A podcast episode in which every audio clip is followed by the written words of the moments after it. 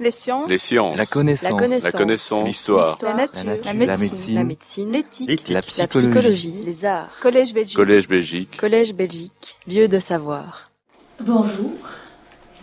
Je dois malheureusement, comme vous l'avez vu, excuser Geneviève Fraisse, qui ne peut pas se, se joindre à nous parce qu'elle euh, elle est souffrante et elle doit euh, suivre des examens médicaux.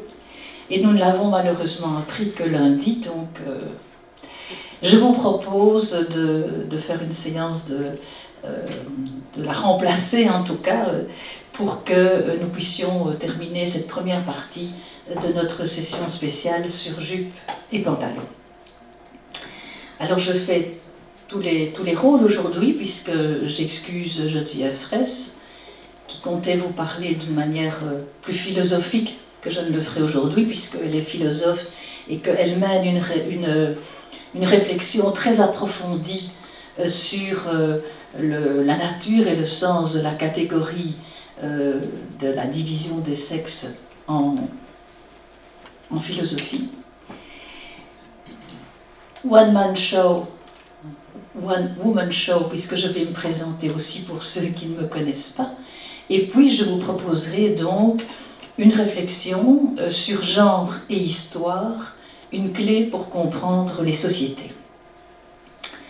Alors personnellement, je suis historienne. J'ai enseigné l'histoire euh, contemporaine de la Belgique euh, à l'université de Bruxelles et j'ai aussi, euh, je me suis aussi tournée vers l'histoire des femmes à partir du moment où on a commencé à en faire. Donc je suis à la fois euh, une historienne, je vous parlerai à la fois en historienne et puis ce sera presque aussi un témoignage puisque euh, je vais reprendre un petit peu avec vous l'évolution de cette histoire et euh, comment on est passé des femmes au genre et comment actuellement, quand on parle du genre, on doit peut-être mettre un point d'interrogation à euh, cette, cette ce nouveau concept.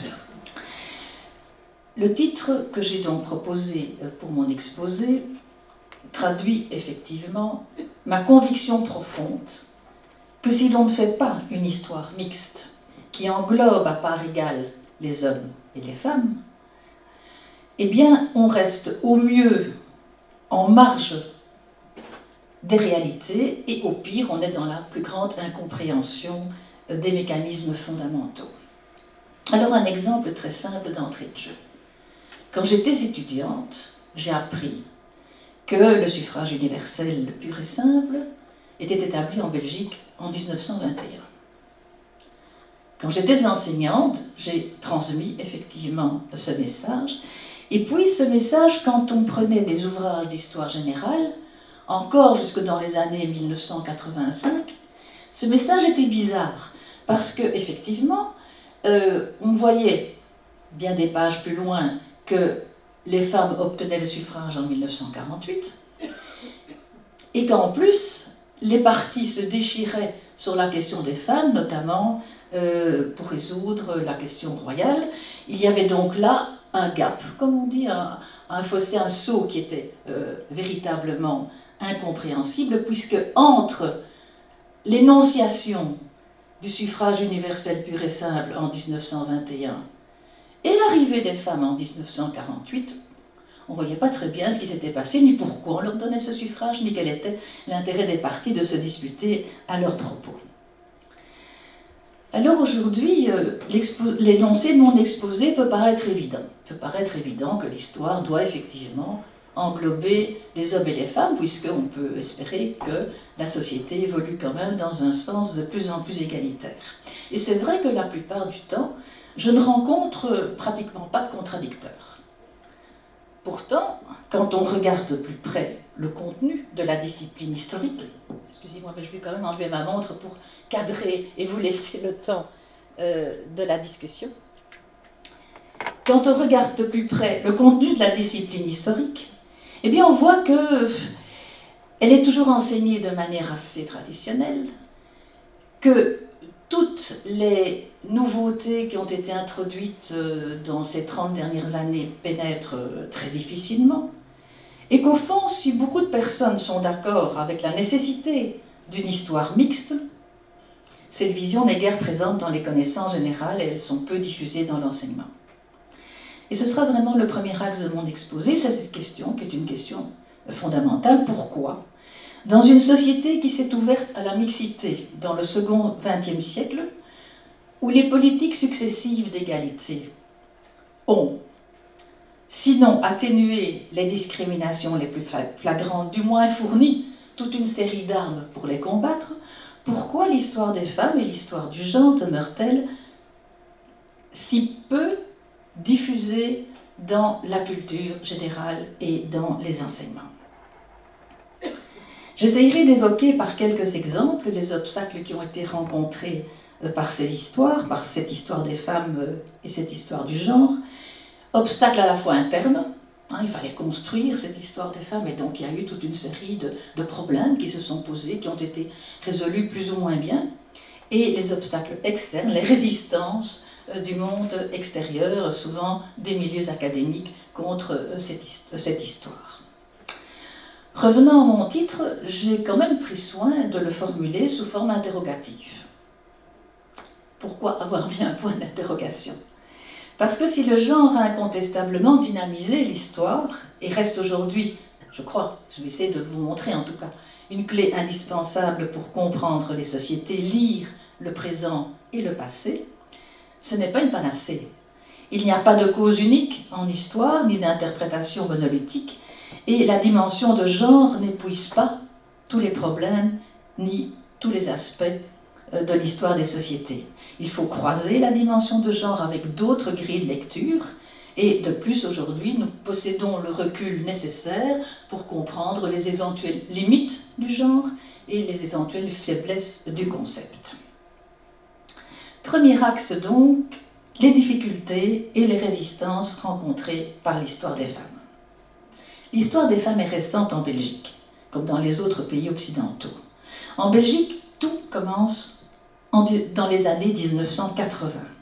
Un petit peu avant dans les milieux militants. Les milieux militants ont produit, comme tous les mouvements sociaux d'ailleurs, ont produit une histoire avant les milieux académiques.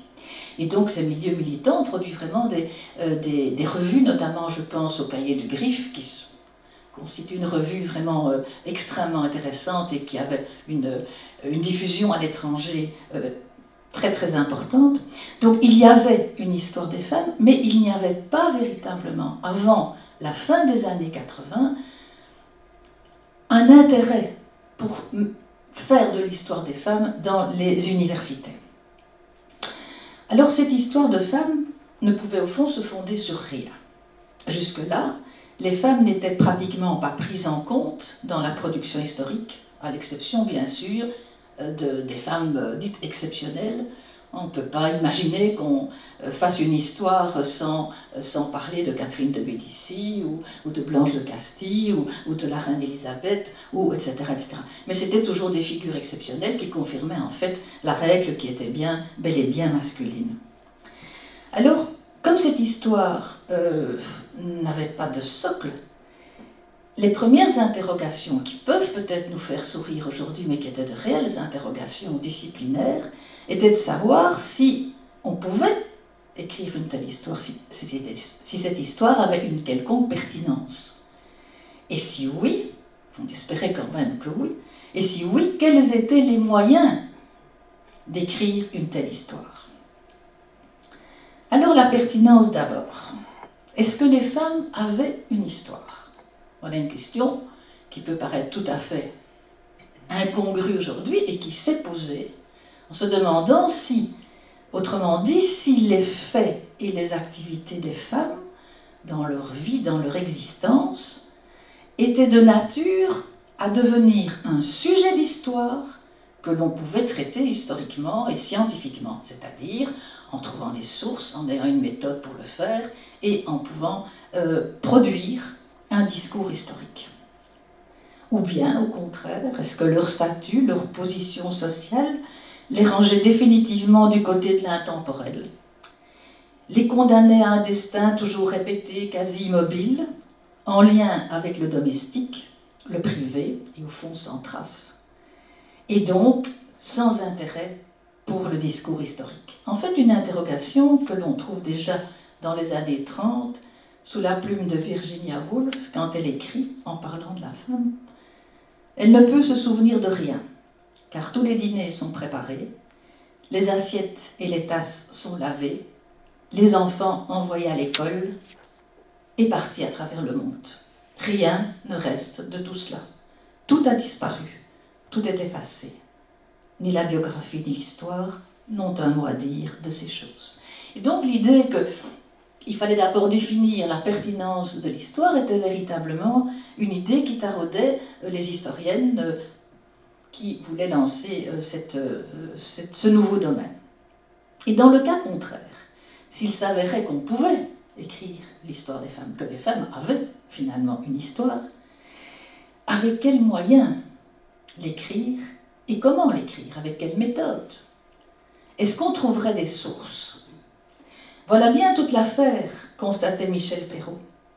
Parce que leurs faits et gestes ne sont pas ceux qui polarisent habituellement l'attention des observateurs, ils ne sont guère enregistrés par les sources primaires. Déjà là, vous voyez que rien qu'en se posant la question, on soulevait quelque chose de tout à fait fondamental. Pourquoi? Parce que on mettait en évidence le problème des sources et surtout le problème de la nature de ces sources, du statut de ces sources. Hein? on ne disait pas qu'il n'y avait rien, pas de traces des femmes, mais les sources n'avaient pas enregistré ces traces. Donc, on se posait la question, et on a beaucoup réfléchi aussi, qu'est-ce qu'une source? Euh, Comment est-elle euh, euh, fabriquée finalement? Comment est-elle médiatisée? Elle vient jusqu'à nous, mais pourquoi tels événements sont-ils retenus par les sources et d'autres pas? Et donc, il y avait déjà là tout un, questionnement qui a été un questionnement, je crois, extrêmement fécond, parce qu'on pouvait se le poser évidemment pour autre chose que pour l'histoire des femmes, hein, le statut des sources, et ce qui nous vient du passé et sur lequel on peut écrire le passé, c'est une sélection dont on peut, euh, sur lequel on peut se poser la question. Hein. pourquoi a-t-on retenu tel ou tel événement et pas tel autre? Les premières années, et aussi, quels sont les critères de conservation? Parce que ça, on était bien conscient qu'il y avait peut-être des sources, mais qu'en fait, euh, elles n'étaient pas souvent retenues là où on trouve habituellement les sources. On peut bien dire que, d'une manière générale, ce n'est pas une priorité des dépôts d'archives que de conserver des sources de femmes. Donc il y avait aussi toute une réflexion sur comment préserver, comment accéder à ces sources et ne faut-il pas se détacher finalement de la méthode classique des sources écrites, puisqu'on trouvait relativement peu, on croyait qu'on trouvait relativement peu, ou qu'on trouverait relativement peu, et on s'est tourné aussi vers d'autres types de sources. Hein. Il faut alors trouver d'autres choses, d'autres traces, puisque les sources écrites ne sont quand même pas très favorables. Les premières années de l'histoire des femmes se déclinent donc sur un mode euh, interrogatif et aussi sur un mode défensif, parce que la pertinence de cette histoire était tout le temps remise en cause. Dans les milieux académiques, euh, bon, sans arrêt, c'est pas que c'est pas qu'on déniait euh, ce que faisaient les historiennes des femmes, parce que les historiennes des femmes avaient cette caractéristique d'avoir une, les pionnières, je dirais, d'avoir une carrière avant l'histoire des femmes, et donc euh, elles avaient déjà une certaine surface au niveau universitaire. Bah, ça semblait être comme une sorte de fantaisie de leur part, ou euh, fantaisie bizarre, de bizarrerie de leur part, et donc il n'y avait pas une considération très grande pour le travail qu'elles faisaient dans ce domaine. Pourquoi ben, Parce que ce domaine était totalement euh, déconnecté des domaines qu'on considérait comme les grands domaines de l'histoire à l'époque. Hein, il faut évidemment faire un saut en arrière. C'était l'histoire institutionnelle, c'était l'histoire politique, l'histoire économique, l'histoire des relations internationales et la toute jeune histoire sociale, puisque l'histoire sociale émergeait euh, à partir des années 1960. Mais l'histoire des femmes. À la question des sources s'ajoutait aussi celle de la méthode avec quels outils et comment est-ce qu'on pouvait, est qu'on pouvait travailler de la même manière euh, pour euh, écrire une histoire des femmes que la manière que l'on avait apprise pour écrire euh, l'histoire économique, par exemple? Est-ce qu'il fallait de nouvelles grilles de lecture? Est-ce qu'il fallait, certainement, est-ce qu'il fallait de nouveaux outils? Alors on s'inspira beaucoup de l'histoire sociale. Parce que la plupart des pionnières euh, venaient de l'histoire sociale, avaient fait de l'histoire sociale. Il semblait euh, possible, euh, en s'inspirant de la différence des classes, de transposer en quelque sorte à la différence des sexes et d'avoir ainsi des repères plus méthodologiques. On a véritablement calqué sur le, les rapports sociaux de production, on a calqué les rapports sociaux de sexe qui permettaient euh, de se rendre compte et, de rendre compte euh, des, des, relations sociales entre hommes et femmes dans l'histoire. Troisième difficulté qui s'est posée, est-ce qu'on pouvait écrire cette histoire dans le même cadre chronologique que l'histoire classique? En effet, on s'est heurté là très vite à la fameuse ligne du temps, avec des repères, parce que très rapidement, on s'est rendu compte que toute une série de ces repères et de ces étapes avaient une signification pour les hommes, mais pas nécessairement la même pour les femmes. Je vous ai déjà signalé 1921, un suffrage universel pur et simple pour les hommes. Les femmes doivent attendre encore 27 ans. Et il y avait ainsi toute une série d'éléments qui, posaient vraiment problème. Euh, est-ce que le siècle des Lumières avait la même signification pour les femmes que pour les hommes Là, pour ceux et celles qui sont venus à la conférence de Valérie André, bah, elle vous a montré que non, hein, que les Lumières, finalement, euh, elles n'étaient pas si éclairantes ni éclatantes pour les femmes que pour les hommes. Est-ce que la Révolution française Hein, qui est une rupture fondamentale, avait la même signification euh, pour les femmes que pour les hommes. Hein. Est-ce qu'il ne faudrait pas aussi insérer dans cette ligne du temps des dates, des étapes fondamentales pour la vie des femmes qui ne sont pas du tout prises en compte? Alors, on ne s'est pas mis d'accord évidemment sur ces dates, mais un exemple, euh, la pilule contraceptive, début des années 1960, a changé fondamentalement pas seulement la vie des femmes, mais évidemment la vie des couples, la démographie, les relations au sein de la famille, etc. Donc il y avait des dates qui semblaient euh, extrêmement importantes et l'idée de d'écrire cette histoire des femmes dans un, un, cadre chronologique qui était au fond un cadre emprunté, mais qui, qui qui n'était pas véritablement le cadre qu'il fallait, posait problème. Euh, certaines historiennes, comme Yvonne Knibiller, qui était professeure à l'université d'Aix-en-Provence et une des deux pionnières en France avec Michel Perrault, euh, étaient véritablement partisanes de, trouver toute une série euh, d'étapes, hein, de, les ajouter en fait à la ligne du temps, parce que disait-elle, il n'y a pas de raison que ce soit uniquement une ligne du temps masculine. Alors ce fut vraiment un moment d'intense réflexion, bouillonnement d'idées, d'essais, de recherches.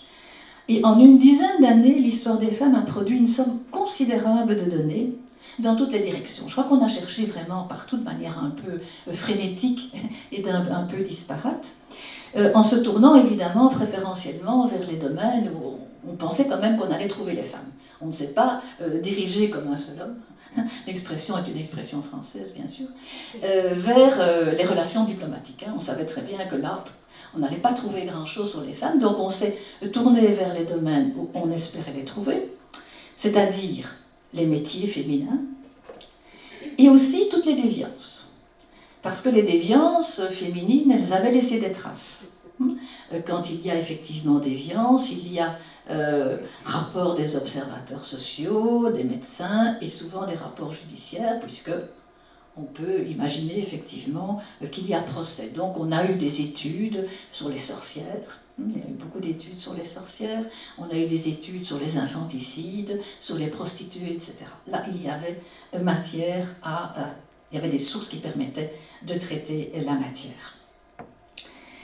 Et toutes les pionnières ont vraiment... Euh, oui, et puis progressivement, on s'est rendu compte aussi que on pouvait aller plus loin, qu'il ne fallait pas se limiter simplement au thème où les femmes, on pensait que les femmes seraient présentes, mais qu'on pouvait au contraire, justement en parlant de l'histoire diplomatique, on pouvait au contraire s'avancer dans les domaines dont elles avaient été explicitement exclues. Et là aussi, la question se posait de savoir pourquoi ça devenait vraiment une question extrêmement intéressante et on s'est beaucoup tourné, c'est l'époque où on s'est beaucoup tourné sur le politique. Hein, pourquoi les femmes étaient-elles exclues euh, du politique, depuis quand, comment, qu'est-ce que, à quoi ça correspond, etc. Et quels sont les mécanismes de cette exclusion, qui est quand même une exclusion tout à fait étonnante dans une société démocratique de voir que la moitié de la population subit toute une série d'exclusions sous le couvert quand même euh, de l'égalité. Alors on découvrait vraiment toutes sortes de choses. Je dois dire que c'était des années où euh, il y a eu une sorte de jubilation de découvrir.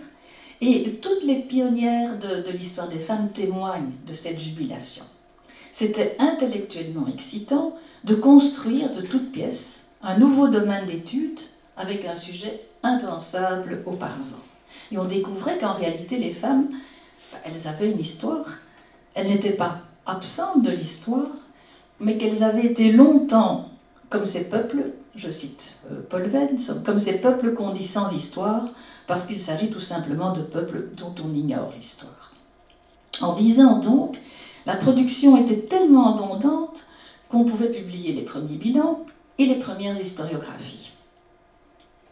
Mais produire ne suffisait apparemment pas. Il y avait un blocage dans la diffusion, un blocage dans la transmission des résultats qui restèrent très longtemps confinés dans les milieux réduits de spécialistes ou de militantes, en tout cas des milieux de convaincus. La transmission et la diffusion des résultats ne perçaient ni dans l'enseignement, ni dans le grand public.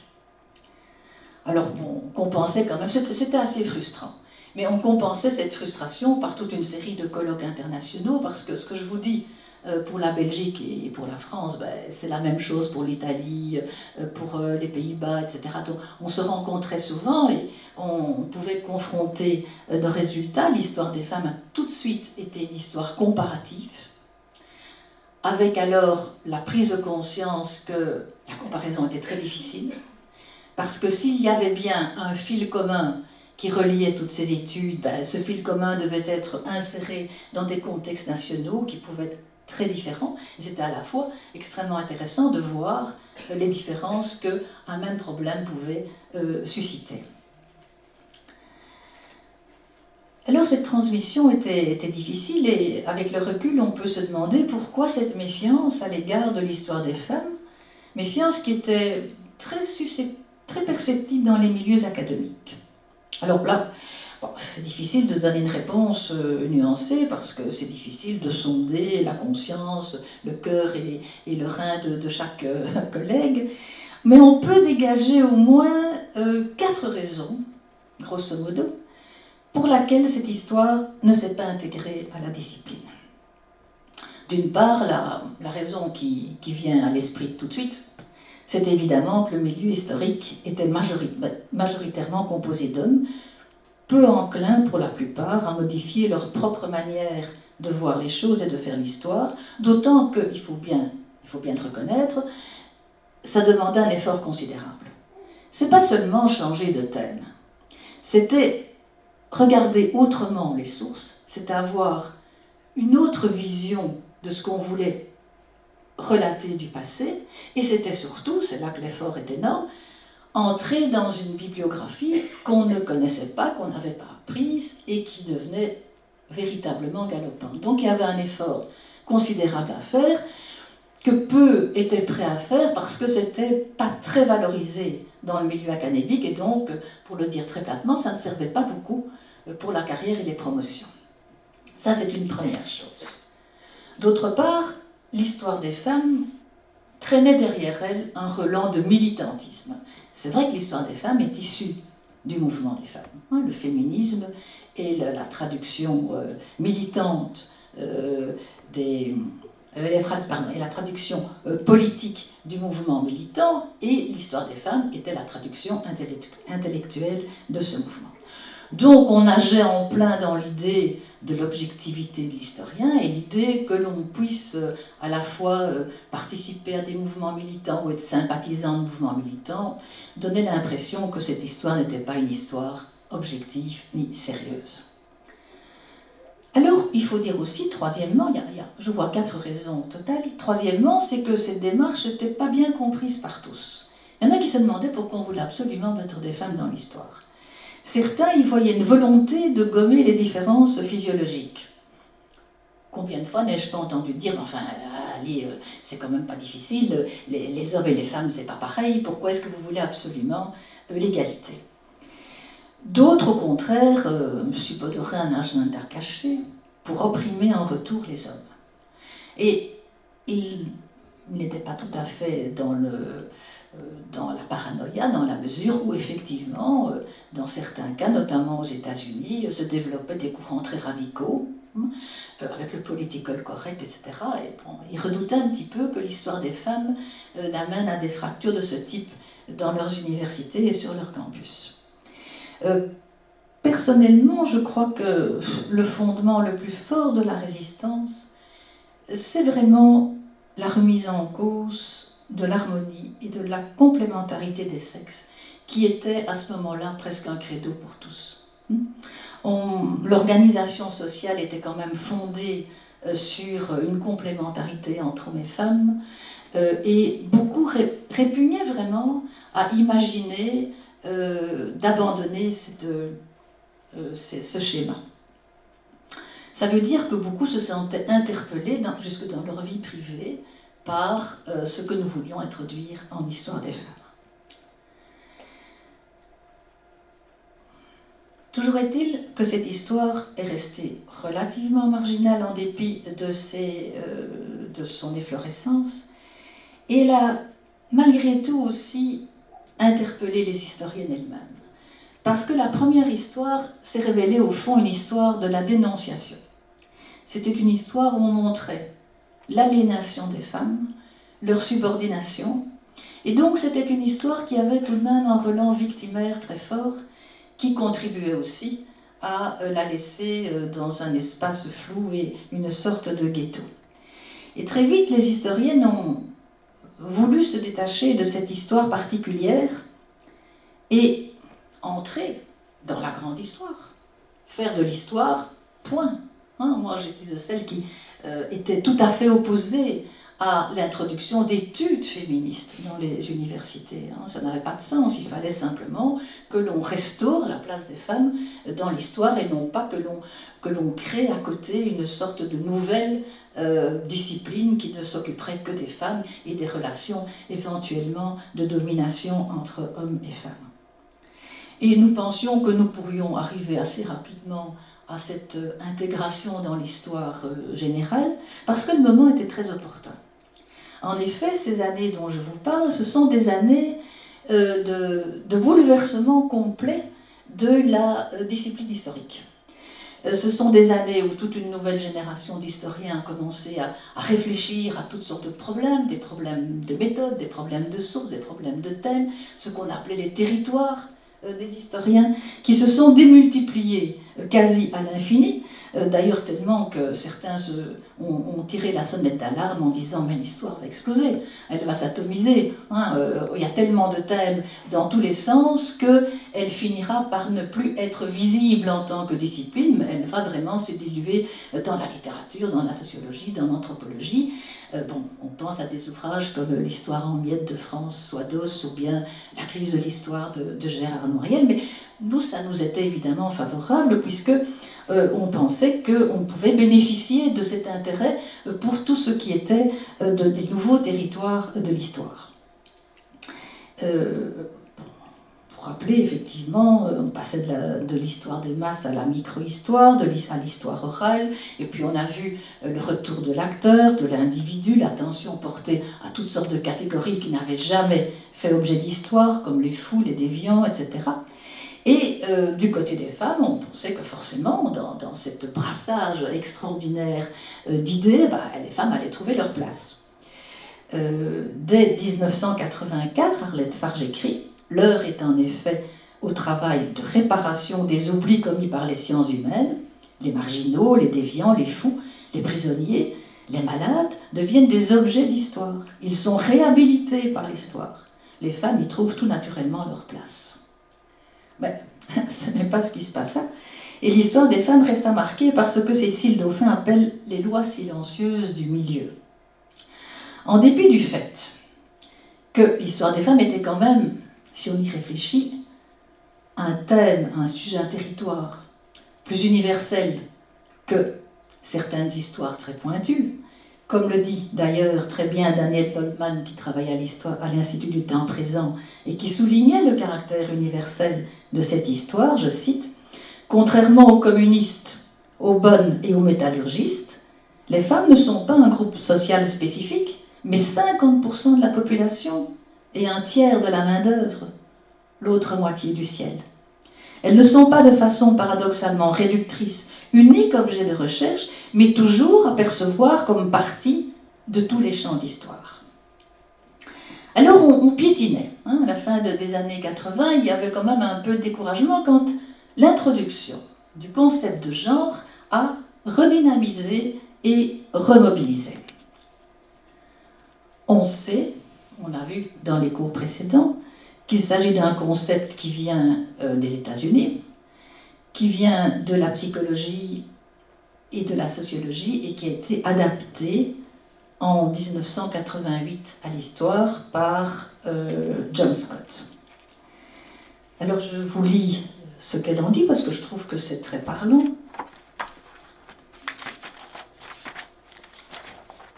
Là, je m'assieds quand même. Par genre, j'entends me référer au discours de la différence des sexes. Il ne se rapporte pas simplement aux idées, mais aussi aux institutions, aux structures, aux pratiques quotidiennes, comme aux rituels, à tout ce qui constitue les relations sociales. Il s'ensuit que le genre est l'organisation sociale de la différence sexuelle. Il ne reflète pas la réalité, euh, pas la réalité biologique première, mais il construit le sens de cette réalité. La différence sexuelle n'est pas la cause originaire de laquelle l'organisation sociale pourrait dériver, elle est plutôt une structure sociale mouvante qui doit elle-même être analysée dans ses différents contextes historiques. Ça, euh, c'était effectivement euh, très neuf par rapport, pas neuf par rapport à la, démarche, mais, mais par rapport à la théorisation, cette démarche. Et donc, effectivement, le genre a euh, redynamisé l'histoire des femmes dans ce sens que, à notre grande surprise d'ailleurs, eh bien, euh, il était bien reçu. Il était bien reçu probablement parce qu'il véhiculait une dimension de culture sociologique qui entrait tout à fait dans, à ce moment-là dans le, succès que rencontrait l'histoire culturelle. Et donc, euh, en Belgique, dans les universités, euh, tout le monde a accepté très facilement. Eu beaucoup de gens qui ont commencé à faire de l'histoire de genre à tel point que les, historiennes des femmes, et j'en étais, étaient euh, perplexes et méfiantes. On se disait, là, il y a quelque chose qui ne va pas. Euh, il y avait une inquiétude qui est relayée d'ailleurs euh, par Yvonne Klibiller, qui craignait qu'au fond le genre ne soit une manière de neutraliser l'histoire des femmes. Hein. On remettait au fond, c'était d'abord un concept qui n'avait pas de relent militant, parfaitement neutre, objectif, et c'était un concept qui remettait au fond les, hommes à côté des femmes, hein, de manière très claire, et qui n'avait pas nécessairement euh, cette, euh, cette perspective de domination qu'avaient les rapports sociaux de sexe. Bon, euh, je crois qu'on ne s'est pas trompé tout à fait en étant quand même méfiant, parce qu'effectivement, on a vu par la suite qu'on a fait beaucoup, beaucoup euh, d'histoire de genre. On a utilisé beaucoup de genre, mais souvent euh, de manière tout à fait, euh, je dirais, mécanique, et sans qu'il y ait véritablement les questionnements que nous voulions lui donner. En fait, nous avions quand même été aidés lors de la réception de l'histoire du genre par d'autres éléments, et notamment par une lame de fond qui a traversé à ce moment-là la société belge et qui était une volonté politique de contrer de plus en plus les relations inégalitaires. Je vous rappelle que c'est en 1985, effectivement, qu'on crée un secrétariat à l'environnement et à l'égalité des chances, et que, euh, qui a été donc euh, dirigé par Mitzmet, et que là, on a eu vraiment une chance de pouvoir trouver une oreille euh, tout à fait favorable, parce que pour pouvoir établir des politiques d'égalité des chances, Mitzvah s'est bien rendu compte qu'elle devait avoir un fondement. Elle s'est tournée pour trouver son fondement d'un côté vers le droit, vers la sociologie et vers l'histoire. Et nous avons eu l'occasion à ce moment-là de faire des études, de progresser très, très profondément dans l'histoire de genre et aussi petite, petite cerise sur le gâteau, mais qui était importante, on s'est rendu compte que pour progresser, bah, il fallait, on revenait à cette question des sources. Il fallait conserver et, sauvegarder à tout prix le patrimoine archivistique des femmes qui n'était vraiment une priorité pour personne. À ce moment-là qu'on a créé le CARIF, le Centre d'archives en histoire des femmes, en 1995, hein, qui a, euh, euh, que je co-préside et qui a euh, qui a organisé euh, avec euh, l'Académie euh, la session spéciale dans le cadre du, Collège Belgique. C'était donc une époque de décision politique volontaire où on parlait beaucoup des femmes. Ça nous aidait beaucoup aussi. Les femmes avaient fait une entrée dans les médias parce qu'il y avait une réflexion profonde sur notamment leur place en politique. Hein, je vous rappelle 1994, euh, la loi des quotas, et puis le débat sur la parité, qui va agiter évidemment euh, beaucoup de milieux politiques, mais aussi les milieux philosophiques et scientifiques, et enfin euh, l'insertion dans la Constitution en 2002 de l'égalité des hommes et des femmes. Et donc je crois que tout ça a été un moment extrêmement favorable pour développer cette histoire du genre.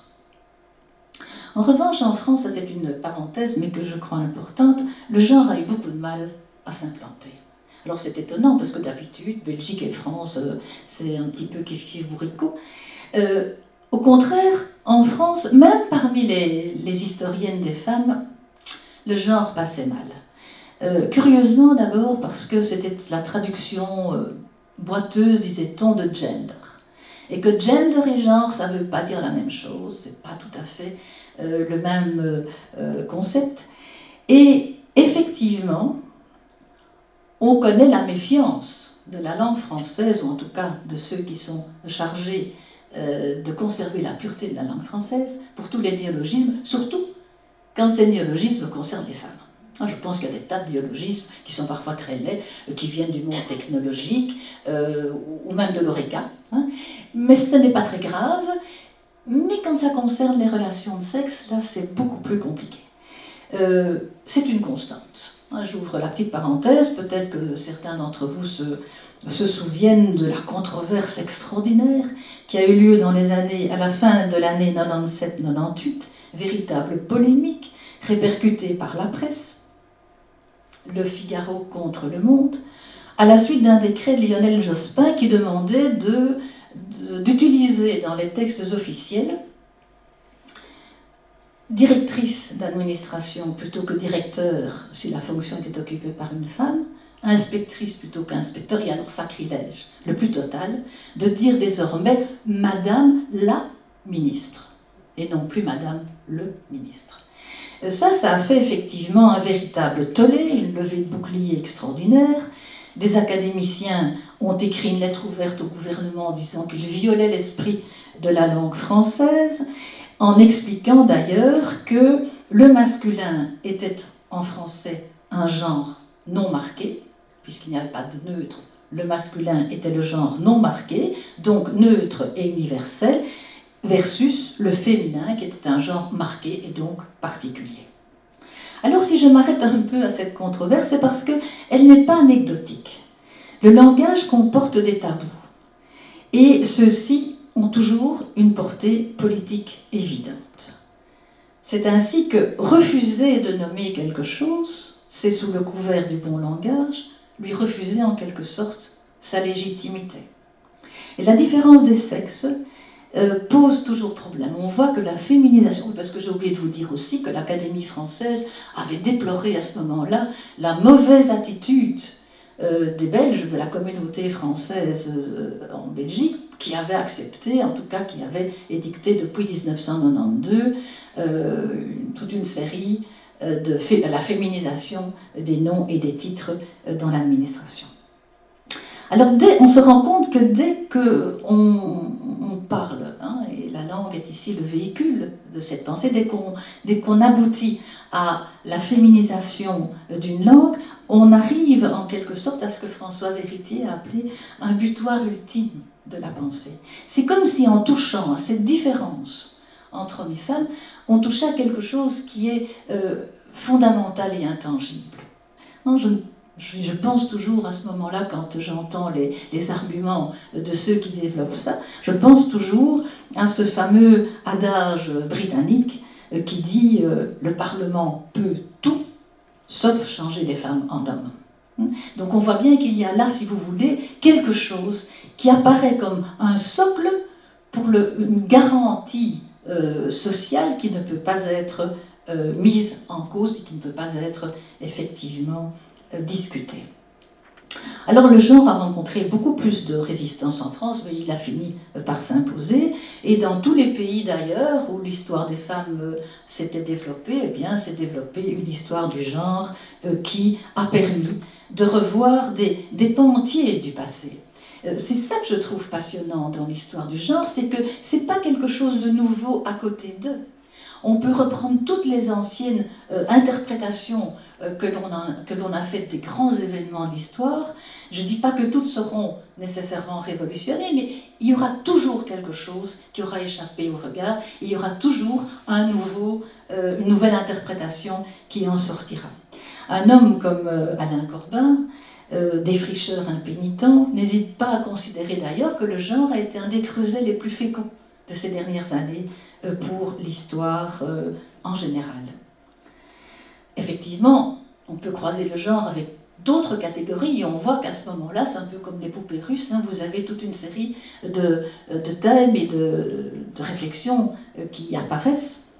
Euh, on peut croiser le genre avec la classe sociale, on peut croiser le genre avec l'appartenance ethnique, avec les orientations sexuelles, et donc vous avez là euh, véritablement un renouveau euh, de la réflexion historique. Mais le genre est aussi un concept exigeant.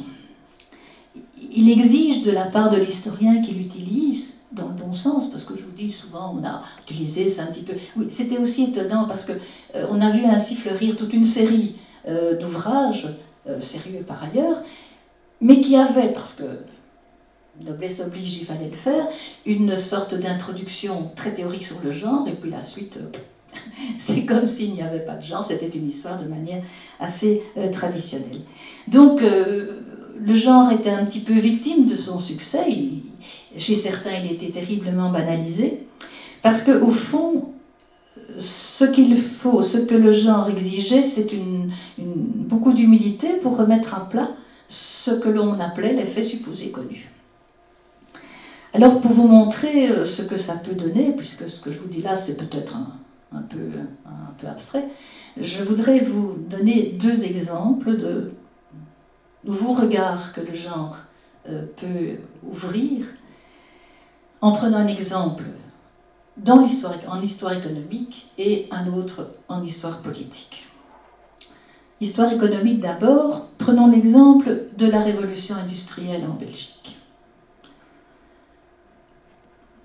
Révolution industrielle, quelles sont les images qui viennent spontanément à l'esprit? Ce sont des images pour la plupart du temps très connotées, très viriles.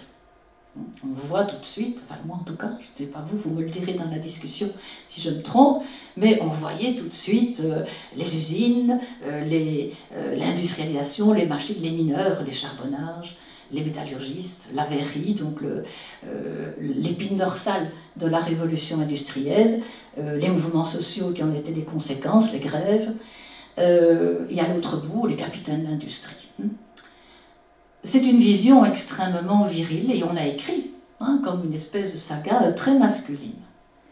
Et quand j'ai posé la question, généralement, personne ne me citait l'industrie textile. L'industrie textile fait partie, elle est même partie prenante très précocement de la révolution industrielle. Or, l'industrie textile est une industrie où la main-d'œuvre est majoritairement féminine. Dès 1840, l'industrie textile compte 3421 ouvriers. Ça, c'est ce que vous trouvez dans les statistiques. Ouvriers. C'est évidemment le genre non marqué. Quand on regarde la, euh, manière dont se, répartissent ces ouvriers, on s'aperçoit qu'il y a 2641 41 femmes, donc 75% de la main-d'œuvre. L'ouvrière est au cœur de la révolution industrielle Pourquoi et comment? Parce que le patronat a très vite compris que la mécanisation a un coût et que ce coût peut être compensé si on peut peser sur les salaires. Donc la révolution industrielle s'accompagne euh, d'un recours massif dans certains secteurs au travail des femmes et aussi au travail des enfants. Le recours massif au travail des femmes et des enfants constitue vraiment la pièce maîtresse de la réussite du capitalisme industriel qui lui a permis d'affronter favorablement la concurrence internationale. La prolétarisation des femmes fut organisée systématiquement au nom d'une saine gestion des entreprises comme une stratégie délibérée qui pouvait heurter les sensibilités. Et on a effectivement des, discours dans lesquels euh, on voit la difficulté de de réunir, si vous voulez, ces deux images, l'ouvrière d'un côté, la bourgeoise de l'autre, parce que parallèlement à la prolétarisation des ouvrières, vous aviez au XIXe siècle la constitution de l'image modèle de la femme au foyer, la femme épouse et mère, et donc il y avait effectivement une distorsion qui est souvent soulignée dans les débats, mais chaque fois la raison économique l'emporte et les chambres de commerce le disent très clairement. Euh, il est peut-être il est peut-être euh, euh, peu éthique d'utiliser massivement le travail des femmes, mais c'est inévitable, je cite, pour soutenir la lutte et l'antagonisme des fabrications similaires de l'étranger. Parallèlement, une étude genrée a fait surgir d'autres problèmes. La Belgique est un pays où les salaires étaient les plus bas, parmi les plus bas, et aussi où la protection sociale a été la plus tardive. Alors, euh, il y a eu des mouvements sociaux, bien sûr, mais euh, il faut vraiment attendre quand même la fin du 19e siècle pour qu'il y ait une explosion sociale. Moi, j'avais toujours été frappée en me disant, mais comment ça se fait que ça n'a pas explosé avant? Parce que quand on voit les conditions de travail, quand on voit les salaires, quand on voit l'absence de protection sociale, eh bien, euh, il y a eu, je ne dis pas que c'est la seule raison, mais il y a eu notamment toute l'activité, l'action de la philanthropie privée.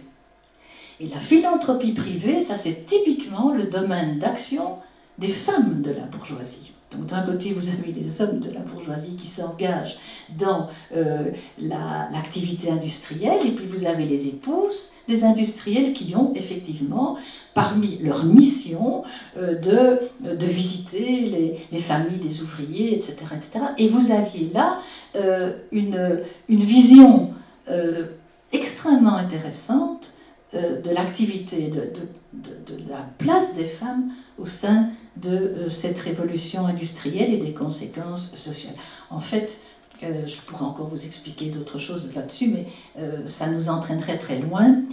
Mais je crois vraiment que le 19e siècle, qui a été vu très longtemps comme un siècle des mouvements sociaux, et ce est aussi un siècle de l'ouvrière et de la femme.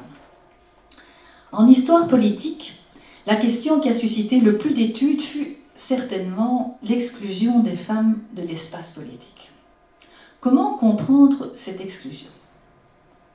Comment comprendre la résistance pendant une grande partie du XXe siècle à leur octroyer le droit de vote Quelle était cette espèce de méfiance que les hommes avaient à l'égard des femmes? Alors, euh, les, travaux ont surtout été menés en France à partir euh, de la fin des années 80, euh, notamment pour la commémoration du centenaire de la Révolution de 1789, donc bicentenaire. Donc en 1989, on a eu énormément de travaux qui ont interrogé au fond les racines de cette exclusion. Partant du point d'origine, la Révolution française, chacun sera d'accord euh, avec moi pour le dire, c'est une rupture avec l'Ancien Régime. Et aussi une rupture, surtout, avec le pouvoir, l'unicité de pouvoir de l'Ancien Régime.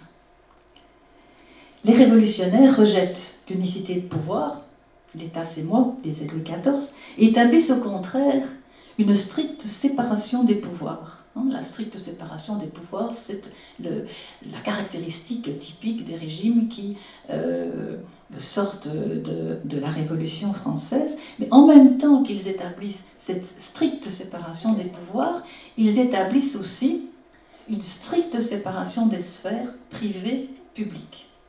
Alors, je ne vais pas m'étendre ici, mais la différence entre privé et public existait aussi sous l'Ancien Régime, mais elle n'a pas du tout la même signification. ce qui nous paraît privé au XIXe siècle ne l'est pas nécessairement sous l'Ancien Régime, hein, qu'on pense notamment à la cour des rois qui sont toujours entourés euh, euh, de, courtisans, le petit lever du roi, l'accouchement de la reine qui se fait devant la cour, la mort euh, du roi se fait en public. Donc privé public change aussi considérablement à la Révolution française, et la Révolution française détermine une séparation des sphères à l'identique au fond, hein, la séparation des pouvoirs, une séparation des sphères entre l'espace privé, où les femmes sont reconnues comme légitimes et où elles font quelque chose. Attention, elles ne sont pas sans pouvoir. L'espace privé est clairement désigné comme l'espace de la fabrique des mœurs. Hein, les femmes doivent éduquer, les femmes ont la responsabilité de former les mœurs et euh, l'esprit civique des futurs citoyens. Et puis, l'espace euh, ouvert, l'espace euh, public, où seuls les hommes sont légitimes, et c'est l'espace de la fabrique des lois. Alors euh, là, on voit très bien que dès euh, la fin des, années, euh, non, début des années 90, les choses sont faites. Il y a une séparation totale, avec d'un côté la, République et les, bon, la fameuse formule liberté, égalité, fraternité. Il faut s'interroger surtout sur le troisième, le troisième terme. Hein, comme dit Françoise Gaspard, euh, on assiste à la, création d'un fratriarcat. Tout le monde est égal, mais à condition d'être un homme. Hein, tous les hommes sont égaux, et les femmes ne sont pas laissées pour compte, mais elles sont à un autre niveau.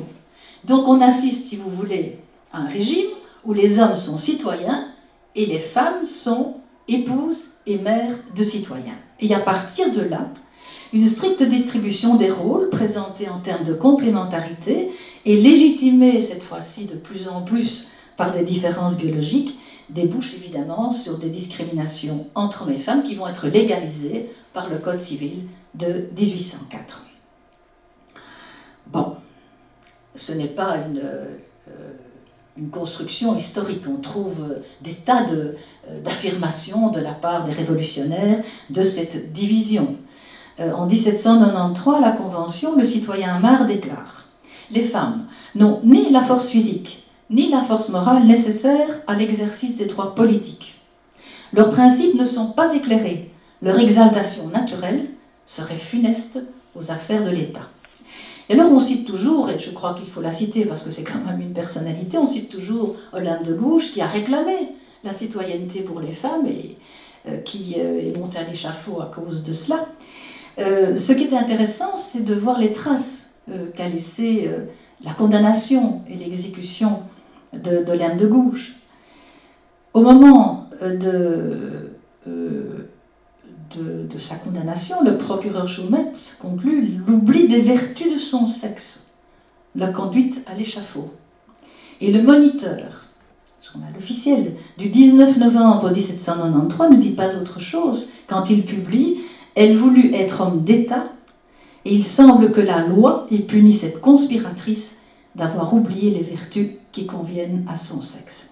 Et pendant tout le XIXe siècle, vous allez voir reparaître cette espèce d'idée qu'une femme qui sort de l'espace qui est le sien, qui est le seul légitime, eh bien quelque part, elle a un solide problème.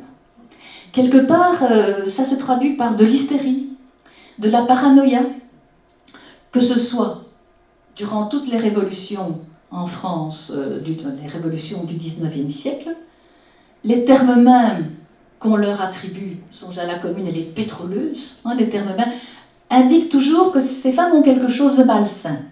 Alors moi, je trouve que c'est euh, intéressant de le souligner parce que c'est vraiment quelque chose qui, qui est resté euh, très très très présent dans, les, dans la manière d'appréhender les demandes euh, des femmes d'entrer dans la politique, et notamment euh, encore au XXe siècle.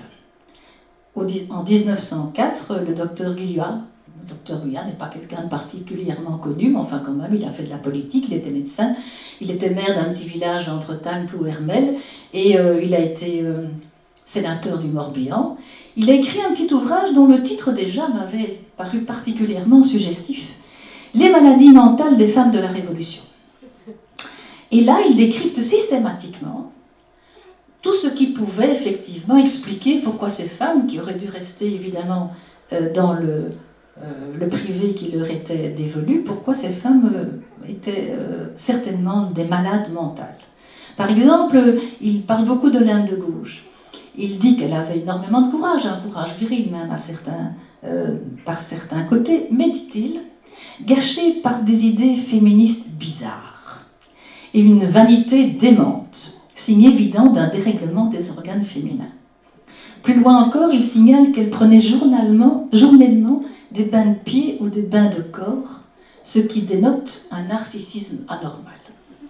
C'est donc, si, vous voulez, euh, dès la scène primitive de la démocratie, comme on a appelé les premières années de la Révolution, que l'inégalité entre les sexes est établi, et, même plus que établi, c'est véritablement un élément constitutif du système politique et social qui se met en place. Et c'est évidemment fondamental de, de prendre conscience de cela pour comprendre ce qui se passe à la Révolution, pour comprendre ce qui était paradoxal, comment une révolution qui affirme l'égalité de tous peut, sous couvert d'égalité, produire des mécanismes d'inégalité. Hein, c'était vraiment une question fondamentale. Et, la, réponse, là, euh, nous vient de, des études qui ont été faites à ce propos en essayant de voir comment hommes et femmes ont été considérés à ce moment-là. Alors, c'est aussi une question qu'on peut appliquer et qu'on peut. Hein, une grille qu'on peut euh, utiliser pour comprendre pourquoi les femmes sont restées si longtemps en dehors du politique. Alors, de fil en aiguille, le genre a envahi pratiquement tous les champs historiques. Les guerres, les révolutions, les régimes post-révolutionnaires, et chaque fois, et c'est ça qui est intéressant parce que ça nous rappelle, euh, ça nous relie aussi à l'exposé qu'a fait Luc Capdevilla euh, sur euh, les conflits contemporains, chaque fois qu'il y a un moment de très forte tension, on s'aperçoit qu'il y a un appel à l'aide des femmes. Hein. Demande aux femmes de participer. Hein. Les femmes participent aux guerres, les femmes participent aux révolutions. Voilà encore bien quelque chose euh, qui est nouveau euh, depuis un certain temps, c'est-à-dire qu'on avait l'habitude d'écrire les guerres et les révolutions en termes masculins, Réfléchissons cinq minutes. Euh, une, population qui est confrontée à la guerre, il n'y a pas que les hommes qui sont confrontés à la guerre, tout le monde est confronté à la guerre, tout le monde a un rôle à jouer, tout le monde a une place à jouer et tout le monde la joue. Et donc, euh, on s'est rendu compte effectivement que c'était assez systématique en période de guerre, il y a un appel aux femmes. Et puis systématiquement, après la guerre, à la sortie de la guerre, ça je crois que Capdevilla l'a bien montré, on redemande aux femmes de rentrer au foyer. Hein, il y a toujours ce, balancier appel et puis retrait. Et c'est là une des choses qui est euh, la plus peut-être la plus généralement observable dans les, révolutions d'indépendance, c'est que ce n'est pas parce qu'on se bat, hommes et femmes réunis pour une cause juste, que nécessairement le régime qui en sort sera sexuellement équitable. Hein, donc c'est vraiment là euh, un élément qui apparaît de manière euh, très visible. Euh,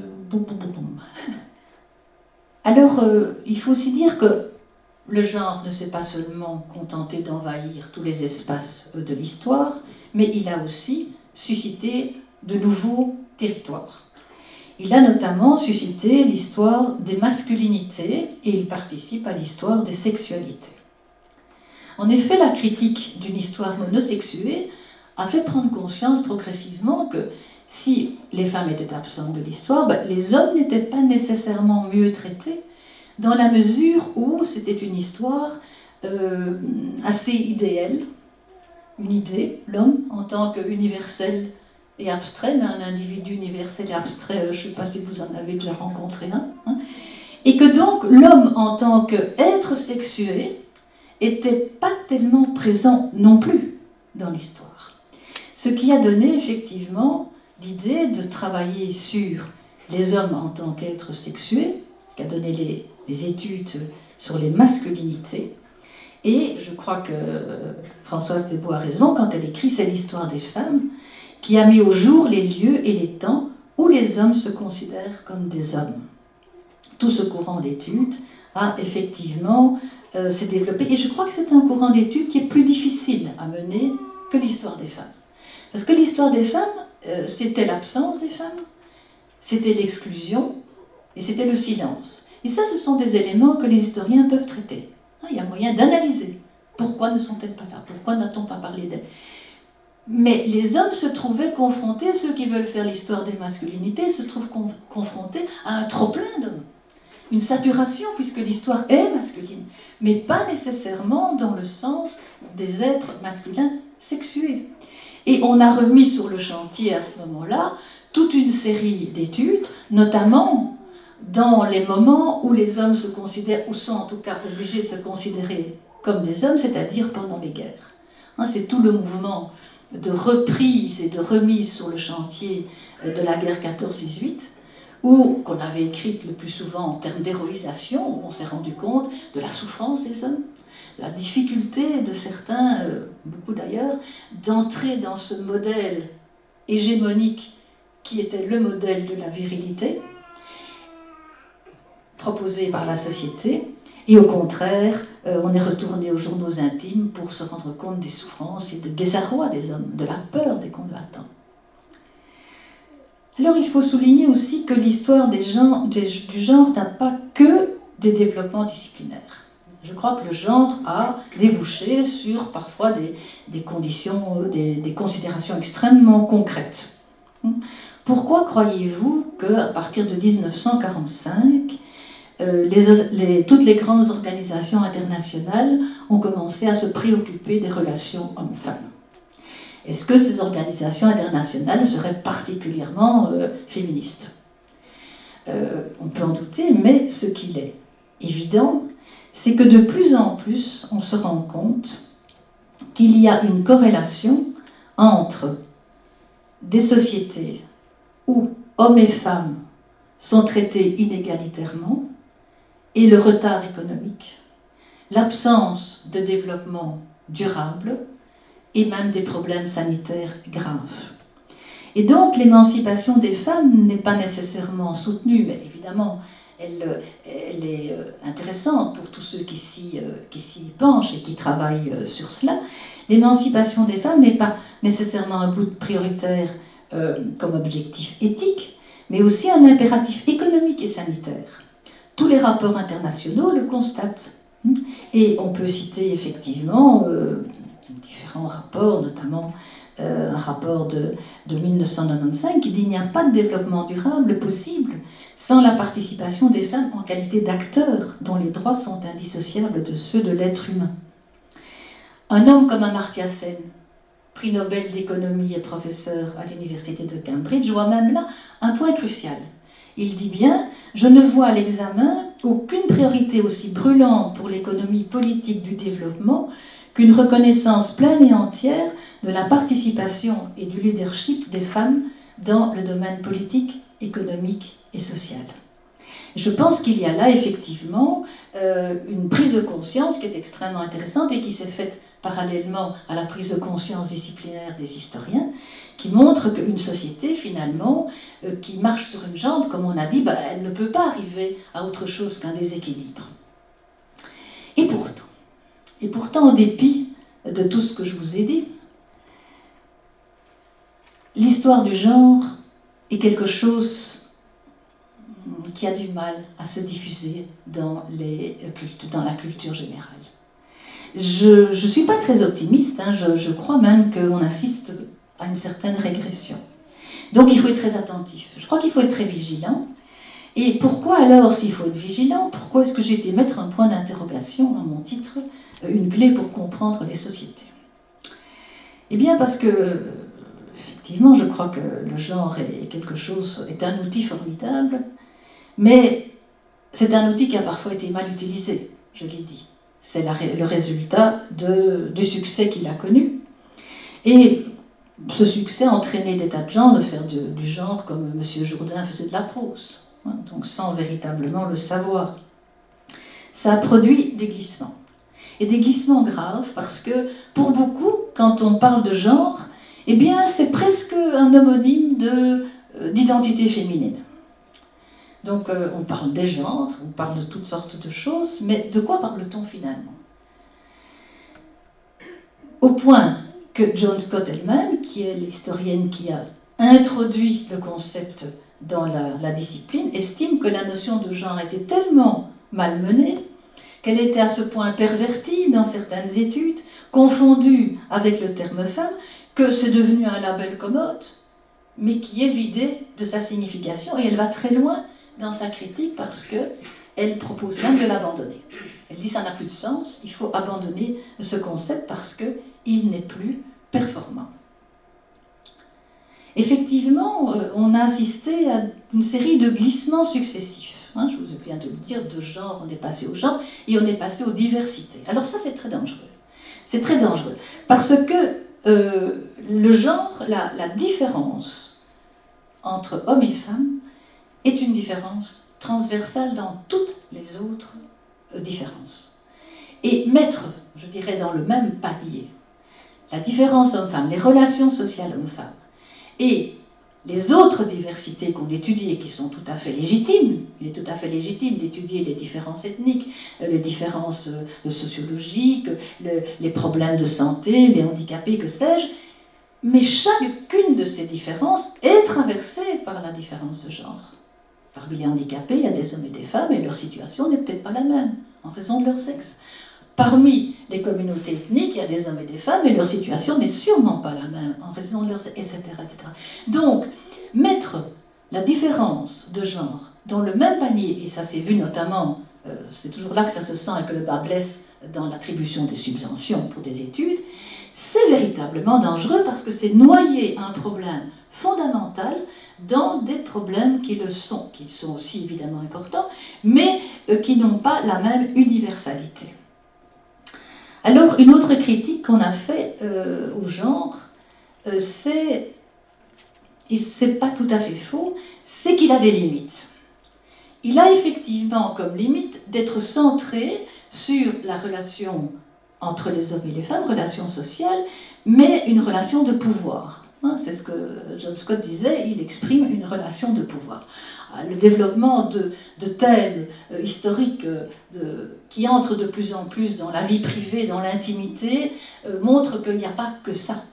C'est aussi une relation, la, relation entre hommes et femmes n'est pas que une relation de pouvoir, c'est aussi une relation de séduction.